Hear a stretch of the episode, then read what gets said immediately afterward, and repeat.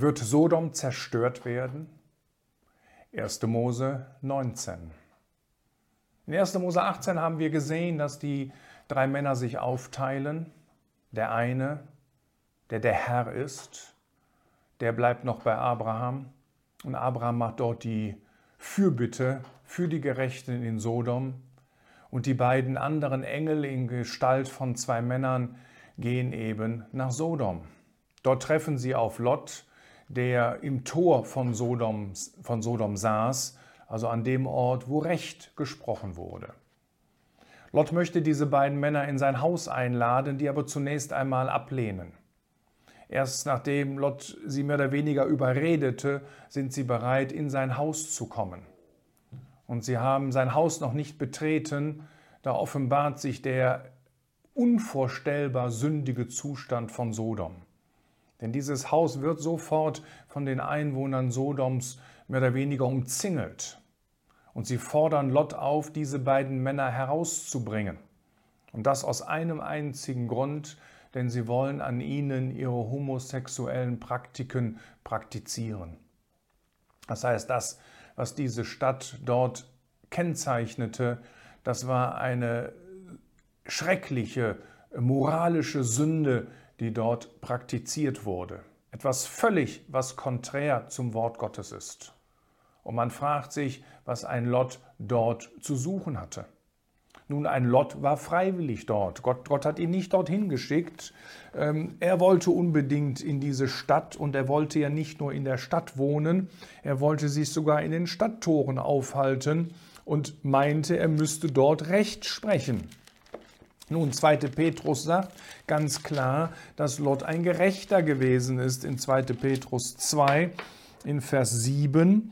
Und wenn er den gerechten Lot rettete, der von dem ausschweifenden Wandel der Frevler gequält wurde, denn der unter ihnen wohnende Gerechte quälte durch das, was er sah und hörte, Tag für Tag seine gerechte Seele mit ihren gesetzlosen Werken.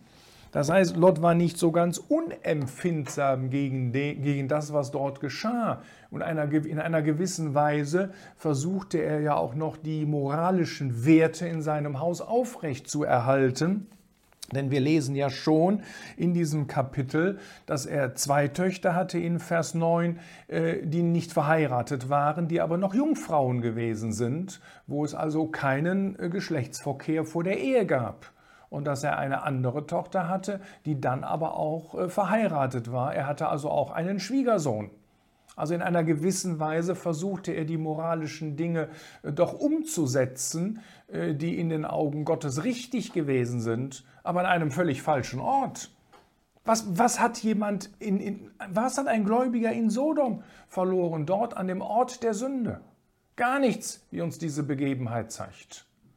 Nun, die Engel müssen jetzt, äh, die, die Männer, die jetzt diese, dieses Haus umzingeln, die fordern Lot also heraus, heraus, äh, heraus, diese beiden Männer herauszugeben. Sie fordern ihn auf, diese beiden Männer herauszugeben. Und Lot, der, der, der erkennt die ganze schwierige Situation, dass er nahezu chancenlos ist. Und deswegen bietet er ihnen als Ersatz seine beiden Töchter an. So entsetzlich ist die Situation und, und so weit hat sich auch Lot doch von Gott entfernt, auch, auch wenn es ein gerechter, ein Gläubiger ist. Aber ein sehr, sehr fleischlicher Christ, der, der, der kaum Verständnis hat, eigentlich gar kein Verständnis hat über die geistlichen Dinge. Und dann sind es die beiden Männer, die eingreifen die dafür sorgen, dass die, die, die Männer der Stadt, die dieses Haus umzingeln, dass sie mit Blindheit geschlagen werden, deswegen den Eingang nicht mehr finden und sich dadurch die ganze Situation entspannt. Dann erklären die Engel Lot, dass die Stadt zerstört werden wird und dass er und seine Familie fliehen muss. Schlussendlich sind es nur noch vier Personen, die fliehen, nämlich Lot, seine Frau und seine beiden Töchter. Aber Lot an sich, der, der versteht gar nicht den Ernst der Situation, der zögert zunächst einmal und wird dann schließlich von den Engeln aus dem Haus gezogen.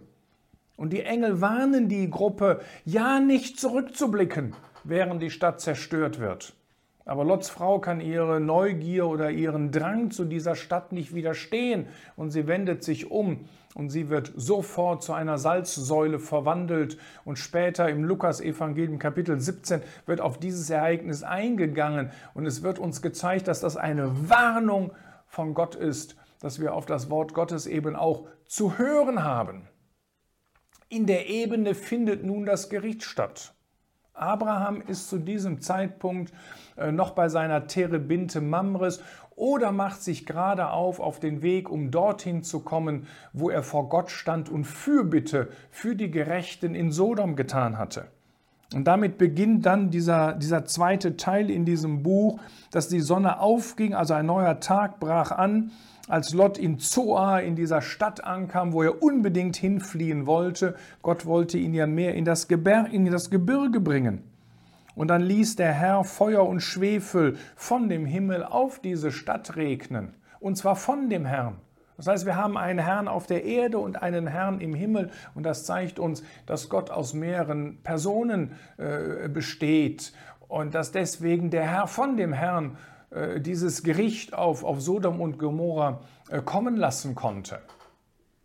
Abraham selbst ist auf dem Weg zu diesem Ort, wo er vor dem Herrn gestanden hatte, wie das Vers 27 sagt. Und ich denke, mit großer Erwartung blickt er nun über diese Ebene dorthin, wo sich diese beiden Städte befanden. Und er hat sicherlich innerlich die Frage gehabt, was hat Gott mit meinem Gebet getan?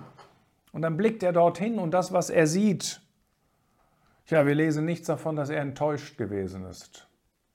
Wir lesen nichts davon, dass er mit Gott haderte. Er sieht das Ergebnis. Er blickte nach Sodom und Gomorra und er sah und siehe, ein Rauch stieg auf von der Erde wie der Rauch eines Schmelzofens in Vers 28. Was mag Abraham gedacht haben? Hat Gott mein Gebet nicht erhört? Ich weiß es nicht. Ich will auch nicht spekulieren. Wir lesen nicht hier in dieser Begebenheit, wie es mit Abraham weitergeht, was er anschließend tat. Ich vermute, dass er wieder zurückging zu seinem Wohnort, zu dieser Terebinte von Mamres. Jedenfalls sagt die Heilige Schrift nirgends, dass es nochmal eine Begegnung gab zwischen Abraham und Lot.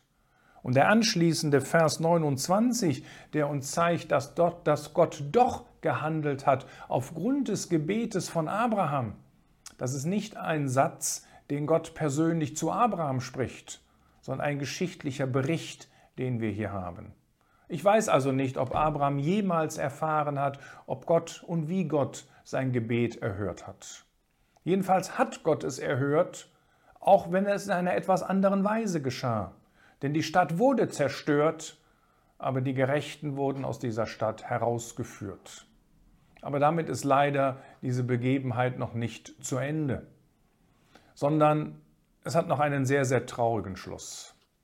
Denn die beiden Töchter, die mit Lot geflohen sind, die haben nun die Sorge, dass sie keine Nachkommen mehr bekommen werden, weil wahrscheinlich ihre Freunde ja alle äh, umgekommen sind dort in dieser Stadt Sodom. Und deswegen beschließen sie, eine schreckliche Sünde zu praktizieren. Sie sorgen dafür, dass sich ihr Vater betrinkt. Und nachdem sich ihr Vater betrunken hatte, äh, gehen sie eine sexuelle äh, Beziehung zu ihm ein. Eben mit dem Ziel, ihre Nachkommenschaft zu sichern. Und es passiert genau so, wie sie es geplant haben. Beide Töchter werden schwanger und bringen Söhne zur Welt.